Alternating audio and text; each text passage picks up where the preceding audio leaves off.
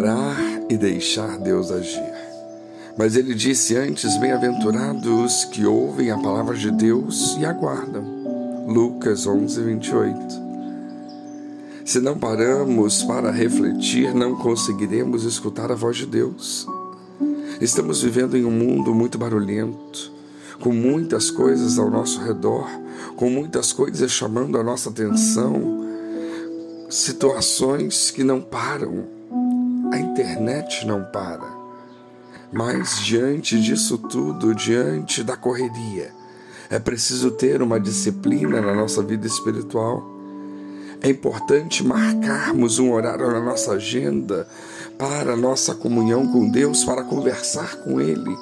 Pois se não mantemos a nossa amizade com Ele por pelo menos um momento do dia, uma hora do dia, isso vai acabando e vivemos o nosso dia a dia como se ele não existisse. Claro que podemos orar e falar com Ele, nos dedicar a Ele enquanto fazemos a outra coisa, mas nada substitui um momento especial, um momento de parar tudo e ouvir o que Deus tem, o que Deus quer. Deus está sempre em nossa vida, porém nós temos de nos sintonizar com Ele. E para que possamos escutá-lo, é necessário silenciar a nós mesmos, silenciar a nossa correria. Quem sabe irmos a um culto. Além disso, ler a Bíblia, meditar sobre o que Deus quer, nos falar por meio da palavra. Não podemos esquecer que o nosso Pai quer que sejamos a imagem e semelhança de Jesus.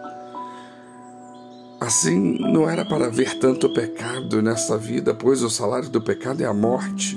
E por isso Jesus veio ao mundo para tirar o pecado e entregar para a igreja, para nós, o perdão.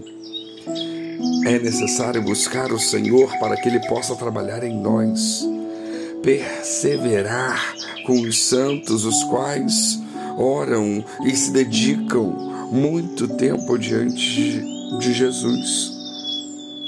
Muitas vezes não estamos em Deus, mas sim em nossos próprios valores, em nossos pensamentos, no nosso próprio egoísmo. Para que o Pai possa quebrar as nossas resistências, é necessário estar na presença dEle. Para que o Senhor possa agir, é preciso compreender as vontades dEle para nós e deixá-lo nos guiar. Quando estamos em comunhão com Deus e entregamos a nossa vida a Ele, mesmo sem perceber, Ele nos conduz. Ao olhar para a caminhada que já fizemos, vemos que em tudo temos a presença do Senhor, pois tudo na nossa vida é pela graça. Devemos fazer então a nossa parte para que essa graça venha florescer a cada dia mais. Pecado entrou no mundo por meio de Adão e Eva e por isso Jesus veio falar sim. E ele foi obediente até a morte, como disse Paulo. Felizes são aqueles que fazem a vontade do Pai. Quando nós obedecemos, somos aplaudidos. Ficamos em paz, porque não procuramos a glória, mas sim a vontade do Pai.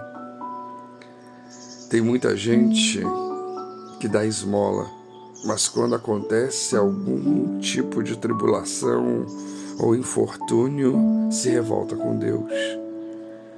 Não podemos esquecer que o mal está no mundo e o Senhor não quer e não tem vontade de nos tirar do mundo, pois Ele permite que situações adversas aconteçam para trabalhar em nosso caráter. O nosso Pai Celestial não ama a maldade, porém, nos respeita e nos ama a tal ponto de permitir que coisas aconteçam para trabalhar em nossa vida, em nosso coração, nos deixando quebrantados, nos deixando reflexivos, nos deixando mais sensíveis à Sua voz.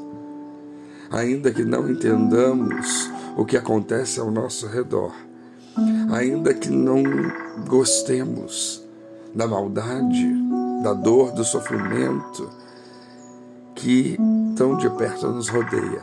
Devemos entender que todas as coisas cooperam para o bem daqueles que amam a Deus.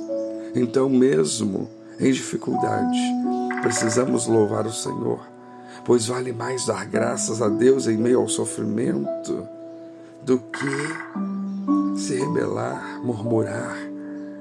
Nossa fé é provada a cada dia a cada instante.